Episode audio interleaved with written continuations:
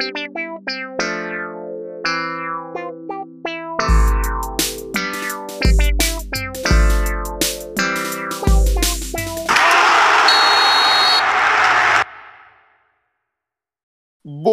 dia, boa tarde, boa noite, queridos seguidores do Boleirês, a linguagem da bola.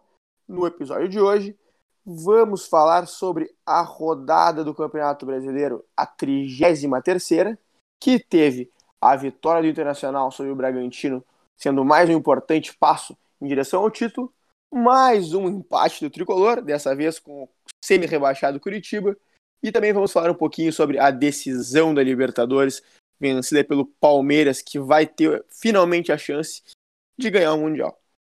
Estão aqui comigo para isso os meus amigos, arroba o Léo Batata. Definitivamente classificados para a Copa Libertadores da América na fase de grupos. É verdade, o Internacional já está garantido na competição da próxima temporada. E arroba Estevam Peralta. Mesmo jogando menos que o adversário, Lomba faz uma defesa que credencia o time cada vez mais ao título do brasileiro. E eu, Hoje... arroba. Peraí, peraí, Pacheco, antes de tu dar não, teu, lá, teu destaque. Antes de dar teu destaque, eu quero saber se o, se o Estevam não vai pedir o Daniel hoje. Não, Daniel pro, pro, pra temporada que vem, porque agora não tem como tirar o Lomba nessas rodadas finais, mas Daniel é bem melhor que o Lomba. Ó, opinião forte no dia que o Lomba avalizou a vitória do Colorado. E eu, arroba Carlos Pacheco, 27, que lhes digo o seguinte, eu gostaria muito que acabassem os pênaltis no futebol. Deveria se cobrar faltas dentro da área, igual se faz fora, e ponto final. Shootout, shootout, shootout é, do futebol 7. Pode ser shootout, qualquer coisa. Agora chega de pênalti, meu time toma todos os gols que batem em pênalti e não faz nenhum. Mas bom, vamos começar pelo Inter, que tá, tá aí na liderança. Vamos ouvir um pouco o que, o Batata tem para contar para nós da partida de hoje. É, basicamente classificado, né? Ainda não garantiu a, a classificação matemática, né, para Libertadores, mas o Inter tá a 12 pontos do, do sexto colocado, que é o Fluminense, né? Como tem cinco jogos ainda para serem disputados, então o, o, Fluminense ainda pode buscar o Inter, né? Mas é, é óbvio que, que não vai.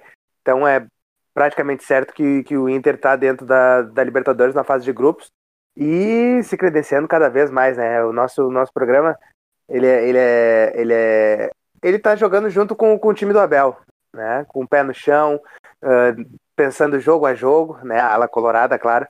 O Pacheco deve estar desesperado, né? Que a cada rodada o Inter, o Inter segue ganhando, né? Então já, já é a nona vitória consecutiva, quebrando o recorde. Vence e vence. é, exatamente. E quebrou um recorde, né? De vitórias consecutivas no, no Campeonato Brasileiro de pontos corridos. E como, como o Estevam falou, né? Deu o destaque inicial. O Inter não jogou tão bem, ótimo time do Bragantino, muito bem treinado. A gente já sabia que seria um jogo bem, bem, bem difícil, né? Bem disputado. E o Inter até que fez um primeiro tempo bom, assim, uh, achou o gol ali, né? Fez o primeiro gol.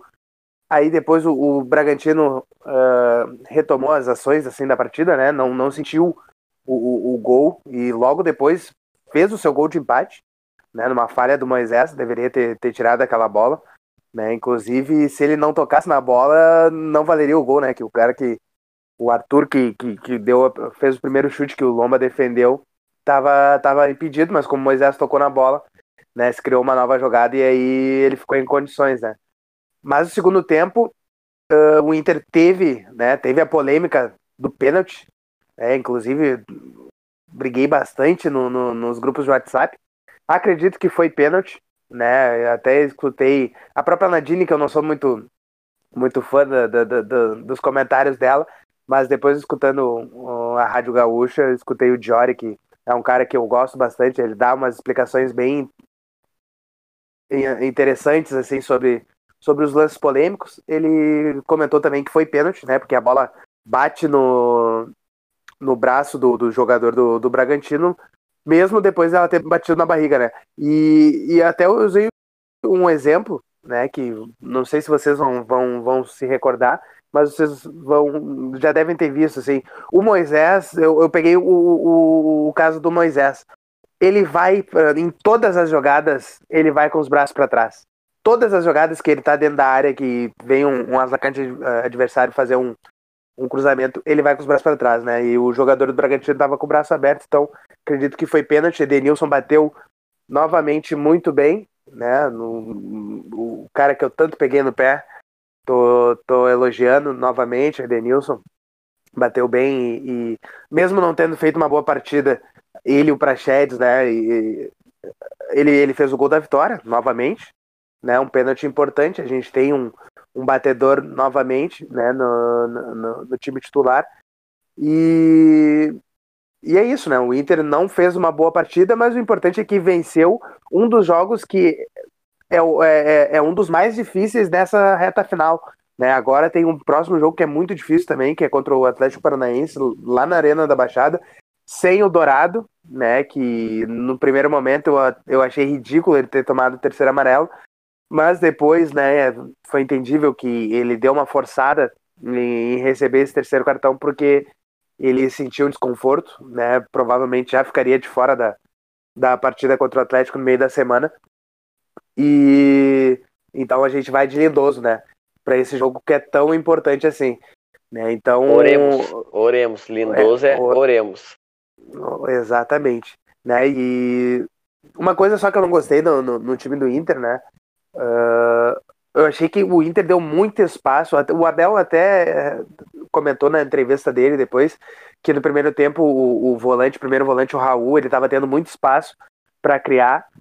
E aí no segundo tempo o, o ele, ele, tanto que no primeiro tempo ele tocou mais vezes na bola do que no segundo tempo, né? Segundo os números do, do Abel, não cheguei a ver também, não cheguei a procurar as estatísticas desse jogador, mas Uh, no segundo tempo eu achei que ele ainda estava com muita liberdade. Toda vez que os zagueiros do, do, do, do Bragantino pegavam a bola, né, o, o, o, primeiro atacante, tanto o Yuri Alberto quanto depois o Abel Hernandes, que entrou no, no lugar do, do, do Yuri, eles quebravam a linha de passe uh, do zagueiro né, e deixavam a opção para o Raul receber essa, essa bola. Né, tanto que Uh, em alguns momentos, né, o, o, Raul e o próprio zagueiro que estava com a bola dominada, eles avançavam e achavam um passe perigoso. Né? Então eu não gostei dessa, desse tipo de marcação do Inter, principalmente no segundo tempo, quando teve o, o Lindoso e o Johnny, é claro, uh, desconfigurou ali né, o, o meio-campo que, que, que vem jogando há muito tempo, mas eu achei que o Inter se bagunçou no segundo tempo, né? E eu senti falta hoje do D'Alessandro, cara. Que teve uma parte do jogo ali, a partir do, dos dos 25 do, do, do segundo tempo, né? O Inter não conseguia bola, mais né? prender. Exatamente, o Inter não conseguia mais segurar a bola, né? O Abel Hernandes até foi importante novamente, né? Conseguiu ainda uh, segurar algumas jogadas e mas, mas o Inter sofreu de uma maneira que não precisava. Mas também é uma questão de, de, de não ter um elenco tão grande né, à, à disposição, né, muitos jogadores machucados, alguns já, já foram embora. Né? O, o Kudê, por exemplo, botava o Musto do Alessandro para segurar o jogo. Né? Então o, o, Abel já não tem essas duas opções, uma por parte técnica e outra porque acabou o seu contrato. Né? E, mas uh, o meu medo, ele que eu falei nos últimos programas, ele, ele vai seguir né, para as próximas rodadas. Né? Agora o Inter vai ter um jogo importantíssimo contra o Atlético Paranaense, né? Que voltar com um ponto lá é bom, né? Se ganhar é maravilhoso. E mas eu me preocupo também pro jogo do final de semana, que é um jogo que, que o Inter precisa ganhar, né? E tendo esse jogo no meio da semana, sem a, a, a semana cheia para treinar, para descansar, para recuperar os jogadores, né? Eu me preocupo com essa sequência de jogos, né, que o Inter precisa ganhar do esporte, né, do Atlético Paranaense, até se vier com uma derrota é entendível, porque é difícil jogar lá, mas se vier com um ponto é bom. E mas o jogo contra o esporte o Inter precisa estar tá bem, precisa ganhar para que consiga seguir nesse rumo, né? Porque depois tem dois jogos fora contra o Vasco que está numa crescente e o Flamengo depois que é o confronto direto e o Inter precisa abrir pontos do, do Flamengo, né? Como a gente já comentou aqui nos programas anteriores.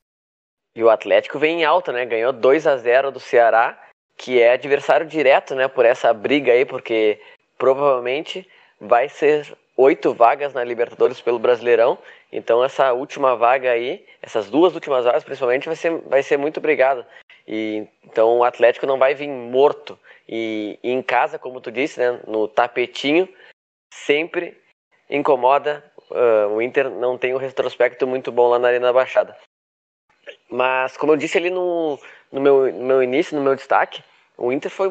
Achei o Inter muito mal e não conseguia segurar a bola no segundo tempo que precisava. Como o Batata disse, faltou um da Alessandro. O Prachedes hoje não estava muito bem para segurar a bola, depois saiu, não sei porque, não sei se cansou, mas faltou um cara para segurar a bola porque o Bragantino veio para cima e no final o Lomba fez uma defesaça. O Inter tá, uh, sof, sof, sofre muito, sofreu muito contra o Goiás.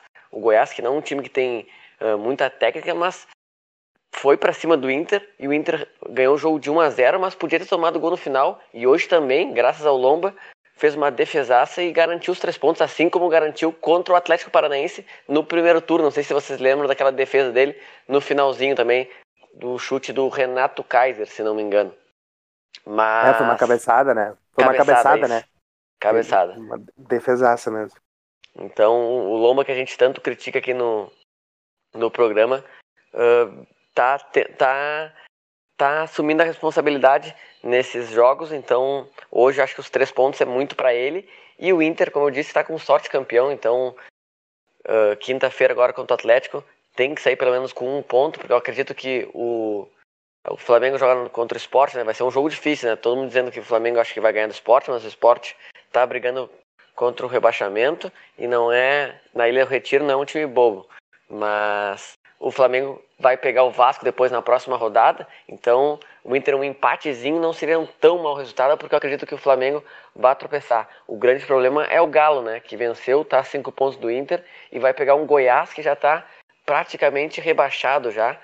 Uh, lá em Goiânia, o Galo que para mim tem a, a sequência mais fácil, assim, entre aspas, porque pega todo mundo lá de baixo, mas o Inter, como eu disse, uh, só depende dele, né, para ser campeão tetracampeão brasileiro. Bom, então, vocês amigos querem falar mais alguma coisa sobre o jogo? Não, tá Bom, ótimo, tá ótimo. Tá bem. Vamos então agora falar um pouco do Grêmio, né? Mais uma partida irritante do tricolor. O Renato optou por colocar uma equipe quase totalmente reserva contra o Curitiba lá, lá no Paraná, uma, uma coisa bem complicada, afinal de contas é um jogo que o Grêmio precisava vencer, o Grêmio ainda luta ali para se fixar mesmo na, na, na, Libertadores. Chegar no G4 vai ser muito difícil, só se realmente o São Paulo mantiver essa, essa, essa sequência de, de derrotas incrível, mas pelo menos o Grêmio tem que se fixar ali na, na pré-Libertadores, porque caso não ganhe a Copa do Brasil, pelo menos consegue participar da competição no próximo ano. E o Renato colocou um time de reserva contra o Curitiba e dessa forma complicou muito uma partida que era para conquistar os três pontos, sem dúvida alguma, porque o Curitiba é um daqueles times que já está virtualmente na Série B do ano que vem. Uh, dessa forma, bom, a escalação inicial, como eu disse, já, já demonstrou um Grêmio não tão interessado assim no jogo. O Grêmio em campo até não fez o primeiro tempo tão ruim, afinal de contas tinha o Darlan ali de volante, que ajuda um pouco na armação. O Curitiba é uma equipe bem fraca, como o Grêmio estava com um time diferente, o Curitiba também não se fechou tanto, deu algum espaço. O Grêmio fez o primeiro tempo legal, perdeu uma oportunidade muito boa com o Alisson, outra oportunidade muito boa com o Tassiano e conseguiu abrir 1 a 0 com um gol do Paulo Miranda de cabeça. Então, até que dentro das possibilidades, as coisas iam indo bem para o Grêmio no primeiro tempo. Agora, o problema todo vem na segunda etapa. O Grêmio mais uma vez voltou do intervalo um pouco desligado, com o adversário indo mais para cima, dominando um pouco mais o Grêmio, mesmo esse fraco Curitiba. E o Curitiba passou a ter mais a bola e tal, mas também não, não levava grande perigo ao, ao, gol do Grêmio. E, mas o Grêmio deixou de ter o controle do jogo. E, cara, eu acho que tendo 1 a 0 era a situação de tentar controlar, de, claro que tentar retomar o controle do jogo, mas administrar essa, essa vantagem aí, tentar fazer mais um gol, mas sem se tirar para cima. E a solução que o Renato encontrou para mudar esse panorama no segundo tempo foi ter tira, ele tirou o Isaac, que estava de centroavante, não ia fazendo um grande jogo, passou o Tassiano para centroavante, colocou no time, colocou o Luiz Fernando no lugar do Isaac, e dessa forma deixou o Jean-Pierre como segundo volante junto ao Darlan. E isso aí foi muito negativo. O Jean-Pierre demorou para entrar como segundo volante. Parece que em nenhum momento na partida o Jean-Pierre realmente atuou como segundo volante. O Darlan ficou sozinho na frente dos zagueiros. E no primeiro lance após essa substituição, o Curitiba já teve um, um, um contragolpe fatal, que o Darlan acabou cometendo pênalti, porque estava totalmente vendido na, na situação. O Curitiba empatou o jogo, aí vem aquela coisa, ah, vai se discutir, foi pênalti, não foi pênalti. Mas mais uma vez advém tudo de um erro do Renato, porque no momento que o estava ganhando o jogo, ele pega e expõe o time absurdamente, não precisava disso, podia ter mudado para mudar o panorama, poderia, mas não expondo o time, poderia ter mudado algumas peças e tal, mas mantendo uma estrutura mais conservadora. Aí o Grêmio leva o empate e depois de levar o empate o Renato vai lá e faz aquilo que a gente está acostumado a ver ele fazer quando o Grêmio precisa buscar o resultado, que é empilhar um monte de jogadores de ataque sem nenhum sentido. Ele já tinha tirado o Isaac, que era algo mais próximo, o Grêmio tinha um centroavante, o Grêmio também ficou sem referência, com aquele monte de ponteiro dentro de campo, que é uma coisa que o Renato ama fazer. Então, esse foi o panorama do jogo, um jogo que era para ganhar, o Grêmio vai com o time reserva e aí complica suas chances, mesmo assim consegue abrir o placar.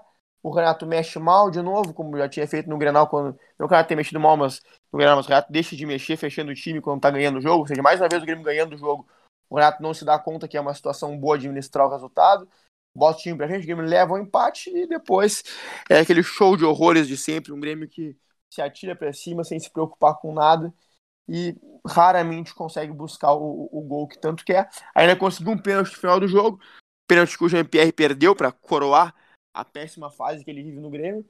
Uh, inclusive, até meu destaque inicial foi falando dessa questão aí dos pênaltis, porque, cara, é impressionante. O Grêmio não defende pênalti e erra um número absurdo de pênaltis. Eu, eu, olha, honestamente, se eu não estou enganado, a última vez que eu vi um goleiro do Grêmio defender um pênalti num, num jogo andando foi em 2017, quando o Paulo Vitor uh, defendeu um pênalti do Robinho. Cara, depois disso não me lembro de ver um goleiro do Grêmio defender um pênalti com o jogo rolando. Então isso é uma coisa a se preocupar mesmo. E lá na frente a gente conhece, todos conhecem o retrospecto absurdo que o Grêmio tem em pênaltis. O Grêmio perde pênaltis a rodo. E até melhorou um pouco com o Diego Souza, converteu os últimos três pênaltis, acho, depois de tantos errados. Mas agora voltou a errar com o Jean-Pierre. Então é essas coisas que incomodam o torcedor. O Grêmio realmente não tem interesse nenhum no campeonato. E dessa forma vai colocando até em perigo essa, essa vaga na pré-Libertadores, que eu acho que até não vai perder, porque a distância é muito grande, o Grêmio vai acabar ganhando de alguém até o fim do campeonato, mas coloca em risco essa vaga e a, a, a, classificação direta já fica totalmente comprometida pelo Campeonato Brasileiro, porque né, os quatro times estão mais estão no topo da tabela, estão mais bem longe, estão bem longe do Grêmio, o São Paulo agora vem em grande decadência, mas mesmo a decadência do São Paulo não, não indica para mim que o Grêmio vai conseguir buscar, afinal de contas o Grêmio também não está com um grande desempenho. Então é isso, mais uma vez o Grêmio né? irrita. É, Fluminense, exatamente. O Fluminense vem ascensão depois da, da derrota contra o, o vexame contra o Corinthians no 5 a 0 Mas uma coisa que eu ia te perguntar, Pacheco, eu botei ele no, no jogo do Grêmio para ver por que, que o Grêmio foi com os reservas hoje. Tem alguma explicação? Cara, esse é aquele tipo de explicação que tem que perguntar pro Renato, né? Não tem. Eu não sei te dizer por que o Grêmio fez uma coisa dessa. É, o, Grêmio, o Grêmio colocou os reservas contra o Fortaleza lá. O Grêmio tá poupando no brasileiro para jogar o brasileiro. E não é poupando um ou outro jogador que tá mais cansado e tal. O Grêmio tá poupando o time inteiro. Só teve dois titulares hoje, o Alisson e o Jean-Pierre. Uh, não sei por que, que esses dois acabaram jogando, mas mesmo no banco, boa parte dos titulares não estavam. Então, olha, incompreensível essas coisas que acontecem no Grêmio.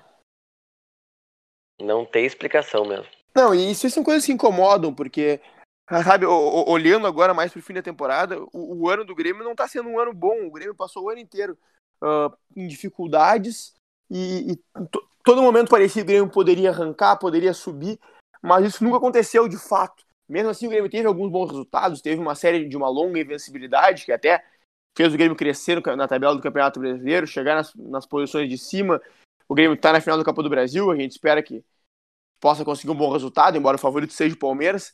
Mas a verdade é que é um ano muito, muito ruim para o Grêmio. Assim. O, Grêmio não, não tá conseguindo jogar bem mesmo em nenhum momento. O Grêmio está indo aos trancos e barrancos. E isso nos preocupa, porque a gente vê o Grêmio descer um, um, um degrau a cada ano, desde o meio de 2018, ali o Grêmio parece que vai descendo cada vez mais e vai saber como é que vai estar no ano que vem se, se seguir esse, esse declínio imparável que a gente vem vendo. Mas, bom, vamos parar de falar de coisa triste né? e vamos falar da final da Copa Libertadores entre Palmeiras e Santos, disputada no Maracanã, no Rio de Janeiro vencida pelo Palmeiras por 1 a 0 uh, ah, Sei que os amigos têm algo para falar da partida aí. Foi uma partida que deu sono, né? Uma partida muito estudada. E eu queria uh, entender, nada, nada em relação ao jogo, mas eu queria entender porque o, o Maracanã cabe 80 mil pessoas, quase 80 mil pessoas, e eles botaram todos os convidados no mesmo setor. É a coisa mais absurda que eu já vi na minha vida. É Exato. impossível entender o que, que eles que, queriam fazer. Uh, botaram 5 mil pessoas, ok, mas tu tem 80 mil lugares para tu espalhar essas pessoas. E não fizeram isso. Inacreditável. Cara, eu, eu ia trazer esse destaque depois, porque eu pensei exatamente a mesma coisa. O esquema é não aglomerar. Aí eles colocam 5 mil pessoas totalmente aglomeradas. Não, não, não tem nenhum sentido isso, uma coisa realmente absurda. E, e sobre a partida, assim, pô, eu achei, como tu disse, um jogo muito fraco. Eu achei as duas equipes bem, bem assustadas, com muito medo de perder. Até comentei no nosso grupo que eu acho que o calor pode ter sido um pouco decisivo também para a baixa qualidade da partida. Disputar um, um, jogo tão importante nessa época do ano, com o calor que faz, é, é uma coisa de se pensar se é possível acontecer em alto nível. Afinal de contas, eu já achei no Grenal também que que as duas equipes caminharam bastante no primeiro tempo. E nesse jogo a gente teve isso. Dois times caminharam muito em campo, que se preocuparam muito mais em não perder do que em ganhar. Uh, até no final do jogo ali, um pouco antes da confusão com o Cuca, os dois times estavam muito satisfeitos com, com o empate, corrida para prorrogação. O Santos ficou um momento ali que passou 30 segundos tocando a bola do goleiro para o zagueiro, do zagueiro para o goleiro. O Palmeiras não pressionava, o Santos também não, não queria avançar. Uma coisa totalmente absurda, parecia assim que nenhum, os dois times queriam levar para os pênaltis para não dizer que perderam no tempo normal. E o, o, o, eu achei estranho a escolha do Marinho, o melhor da partida. Ele que eu achei que foi mal. Ele próprio falou que foi mal, né? Ele e... foi escolhido melhor da competição, não? Isso, não foi ele foi o melhor da competição. Ah, perdão, perdão. Eu entendi melhor da partida, então desculpa. Uh, mas ele falando do jogo, ele foi muito mal e principalmente Soteudo. Soteudo fez muitas escolhas erradas, podia ter um contra-ataque, ele não passou a bola. O Soteudo foi muito mal. Então, acho que isso uh, colaborou para o Santos não fazer uma boa partida, mas também o Palmeiras não jogou nada. Ficou aquele, no finalzinho, nos últimos 10 minutos, parecia que tudo ia encaminhar para uma prorrogação e depois pênaltis, mas no finzinho o Breno Lopes sobe em cima do Pará e faz o gol. Tanto que uma brincadeira que eu olhei no Twitter que queriam começar a chamar o Breno Lopes, esse que veio do Juventude, né? Chamar ele de Amapá, porque o Amapá subiu em cima do Pará, entendeu? Meu Deus do céu. Depois eu que faço as piadas ruins nesse programa. Não, é não, verdade. Eu, eu, eu, só tô, eu, só tô, eu só tô repassando isso daqui. Mas. Essa daí entra na Breno... briga contigo, Pacheco. Breno Lopes iluminado, né? Eu até achei estranho, pensei que o, que o Abel Ferreira ia botar o William, né? Que é muito bom jogador, acho que um dos jogadores mais subestimados do Brasil, o William Bigode, mas botou o Breno Lopes e teve estrela, né? O Rony conseguiu encontrar ele e fez esse golaço. Breno Lopes que foi praticamente abençoado pelo, pelo técnico do Juventude Pintado, que no dia anterior, logo depois do acesso, mandou um abraço para ele e disse que ele podia fazer o gol do título, boca santa do Pintado. Né? Mas também queria, queria dar uma falada sobre. Como eu disse, o jogo foi muito fraco, mas e esse gol no finalzinho aí que deu o título pro Palmeiras. Uh, pouco antes do gol teve a confusão do Marcos Rocha com o Cuca, que na minha opinião foi decisiva no, campeonato, porque os dois times estavam muito concentrados, como eu disse, os sistemas defensivos estavam muito bem montados, parecia que os ataques não iam vencer nunca os sistemas defensivos que estavam ali. E talvez ficou para mim a impressão de que toda aquela confusão desconcentrou um pouco o time do Santos, ao contrário do Palmeiras, que pareceu se manter focado quando deu reinício ao jogo, já deu reinício buscando o gol, e o Santos acho que ainda estava meio fora assim da, do momento do jogo. E acabou influenciando, acho, nesse lance que foi é, que, ah, o único erro defensivo da partida praticamente, que eu, te, eu também quero comentar do goleiro John, que é um goleiro jovem, bom goleiro, uma das revelações dessa temporada, mas que eu acho que deu uma leve falhadinha no gol. For ver o lance, logo quando o Rony cruza, o John esboça a reação de sair, ele dá dois, três passos para frente como se fosse sair, e daqui a pouco no meio do caminho ele vê que não vai dar, começa a voltar, e ele, e ele tendo ficado ali no meio do caminho, nem tendo saído para cortar, e nem não deu ficado pular. dentro do não gol, facilitou o trabalho do Breno Lopes. Ele deu o ângulo perfeito para o Breno Lopes encobrir ele. Não que ele fosse defender certamente se ficasse no gol, mas eu acho que ele poderia ter agido melhor nesse lance. Mas Breno o... Messi, tá? É Breno Messi, porque esse gol dele lembrou muito o gol do Messi em 2009 contra o, contra o United, né?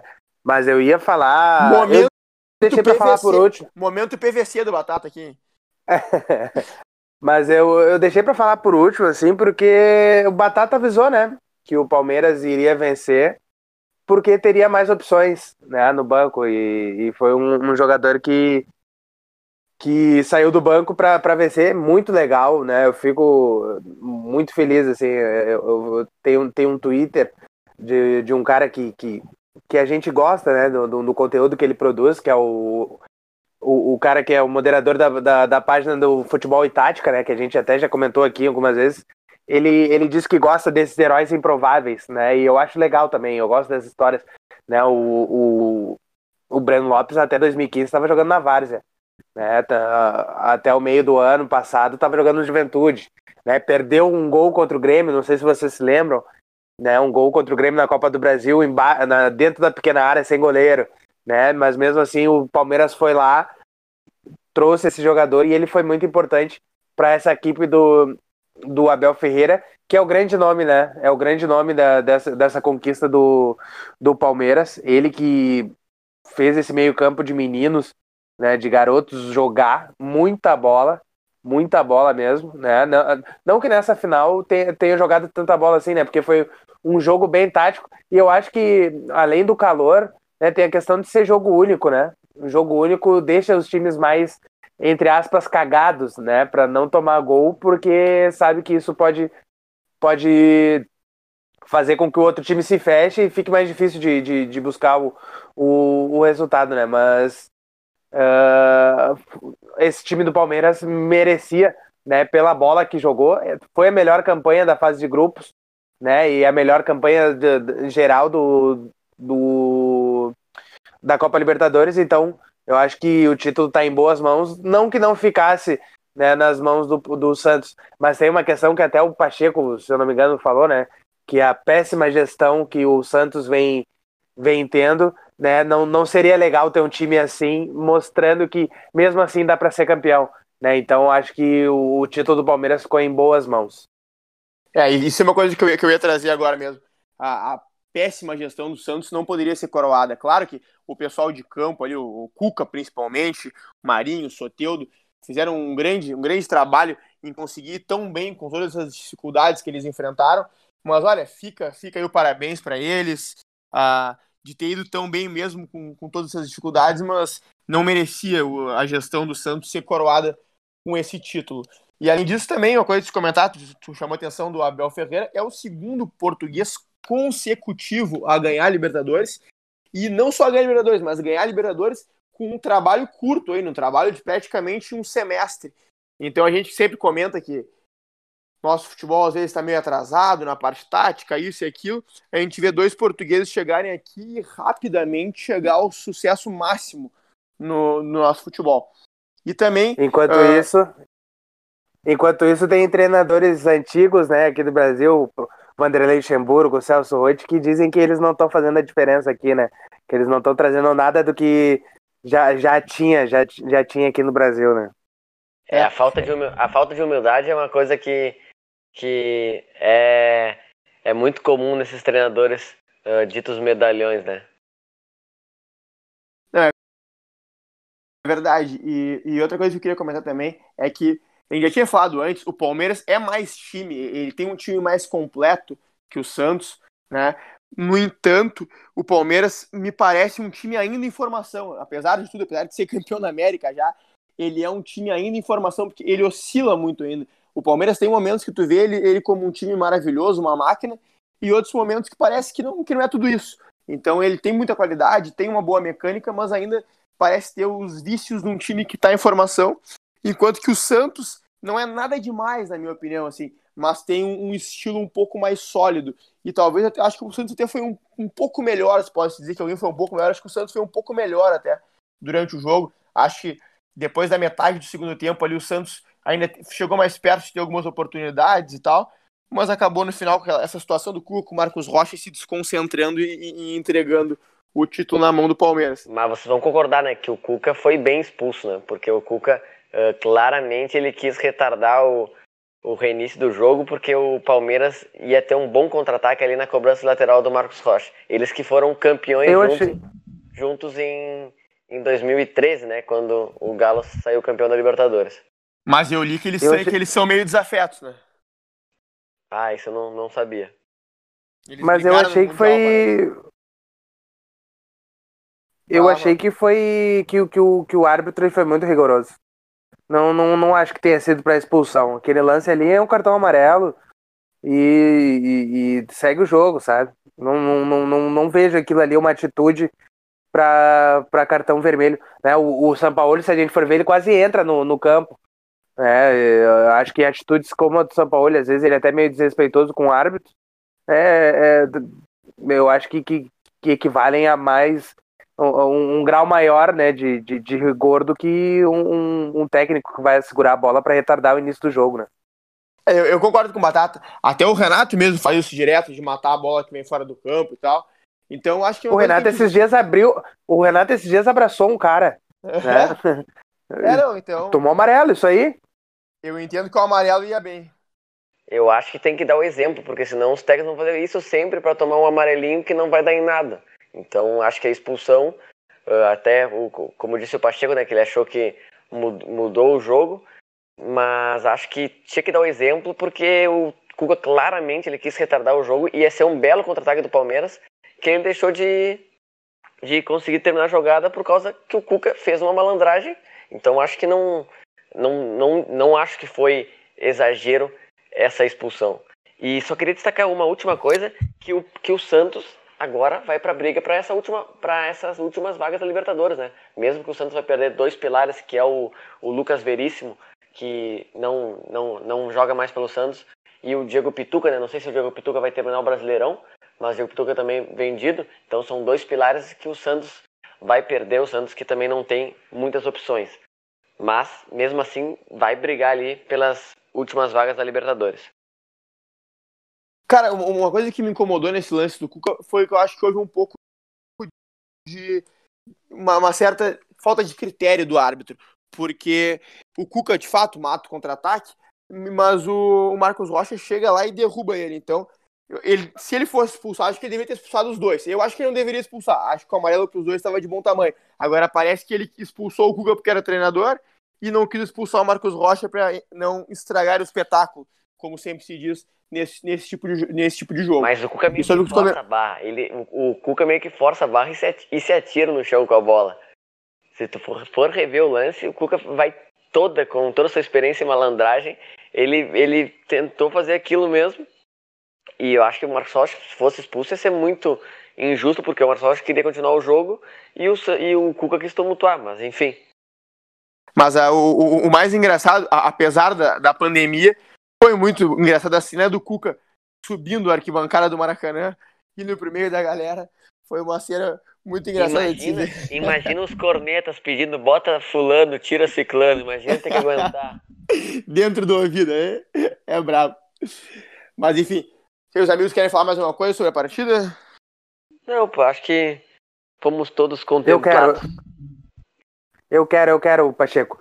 Uh, tem muito gremista que estava uh, achando que um melhor resultado seria uma vitória do Santos.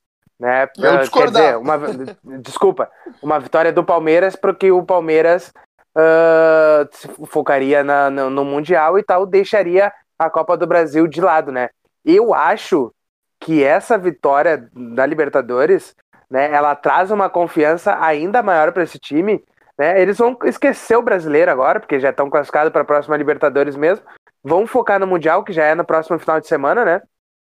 E vão ter tempo ainda para recuperar os jogadores para a final da Copa do Brasil. E eu acho que eles vão querer muito ganhar o título. Né? O Abel Ferreira foi o primeiro título dele como treinador. Eu acho que ele vai querer muito essa Copa do Brasil e eles vão vir com uma confiança, confiança muito grande devido a esse título, né? Imagina se eles são campeão mundial ainda, a confiança que não vai vir esse time. Aí tu exagerou, porque o Bayern certamente vai ganhar, é muito mais time, né? Mas o futebol é improvável, né? A gente deixa, tem... deixa gravado isso aí, hein? Eu deixa até... gravado isso aí. Não, não, a, a, a gente vai fazer uma, uma, uma boa cobertura quando tiver essa partida.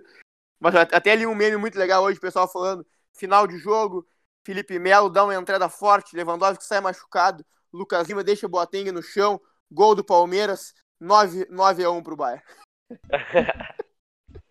Não, pro, pro Lucas Lima fazer gol tem que vir um meteoro depois. É, e outra, se o Palmeiras ganhar o Mundial, vai acabar com o meme, né? É uma situação muito complicada. Bom, mas agora vamos falar um pouco mais sobre os outros jogos que compuseram essa 33 rodada do Campeonato Brasileiro, que ainda tem dois jogos a serem jogados. Sport Recife e Flamengo se enfrentarão nesta segunda-feira, às 8 horas. Também Palmeiras e Botafogo se enfrentarão nesta terça-feira, às 4. E os jogos que já ocorreram foram o empate de 0 a 0 entre Vasco da Gama e Bahia, a vitória do Atlético Paranaense por 2 a 0 sobre o Ceará no Ceará, mais uma derrota do São Paulo por 2 a 1 para o Atlético Goianiense. O São Paulo aí continua em queda livre, sem vencer nenhum jogo em 2021. Gol do Natanael, né? Gol do nosso lateral esquerdo, Natanael. É um voleio de entrada da área muito forte, desviou, mas ele pegou bem na bola mesmo assim. Esse aí é mais um da iniciativa Vingadores, né? Verdade. e Teve também a vitória do Galo por 2 a 0 sobre o Fortaleza. O Galo, outro postulante ao título, que venceu também e manteve a distância de 5 pontos para o líder internacional. E por fim, a vitória por 3 a 0 do Fluminense sobre o Goiás, que aproxima o time carioca da briga pela Libertadores e afunda ainda mais o Goiás no rebaixamento. Além Pacheco, disso, Pacheco, o gremista que está reclamando do pênalti que foi dado para o Inter hoje Olha o pênalti que foi dado pro Atlético Mineiro hoje. É, não, eu, não, eu não assisti ao lance, não, não posso opinar aqui para os amigos. Vou deixar quieto. Mas também. É Vergonhoso. É... Mas só para fechar, dar o feedback pro pessoal do final da Série B. Título emocionante conquistado pela Chapecoense, com um gol no último lance da partida de pênalti, que fez com que a Chapecoense fosse campeão. Pênalti Mandrake. É. É, um pênalti discutível, mas que fez a Chapecoense ser campeã no saldo de gols, né? Uma situação totalmente inusitada em cima do América do Lisca doido. O Lisca que tava puto da cara na entrevista, até, se não me engano, era o, algum da algum dirigente, não sei se era o presidente do América Mineiro, interrompeu a entrevista e, e começava a xingar também o Daronco, o Gaciba. Então o Lisca tava extremamente doido mesmo, mas o Lisca é muito bom técnico e acho que vai continuar no América Mineiro, né? Diz que só sai se algum time grande da Série A vir buscar ele. É, eu acho que até que o América merecia o título pela campanha que fez na Copa do Brasil e tudo mais. Eu, eu queria ver o América campeão, mas não rolou. E, por fim, né, o Juventude conseguiu acesso, vai ser o terceiro gaúcho na, na Série A do Campeonato Brasileiro algo muito positivo. Acho que todo o nosso estado fica muito feliz com isso. Menos a torcida do Caxias, claro, mas de resto todo mundo muito feliz com isso. O acesso do Juventude, que ainda conseguiu cavar o terceiro lugar no campeonato, ultrapassando o também promovido equipe, a também promovida equipe do Cuiabá. Mas então, amigos, por hoje é só. Fique ligado nas redes sociais e tchau.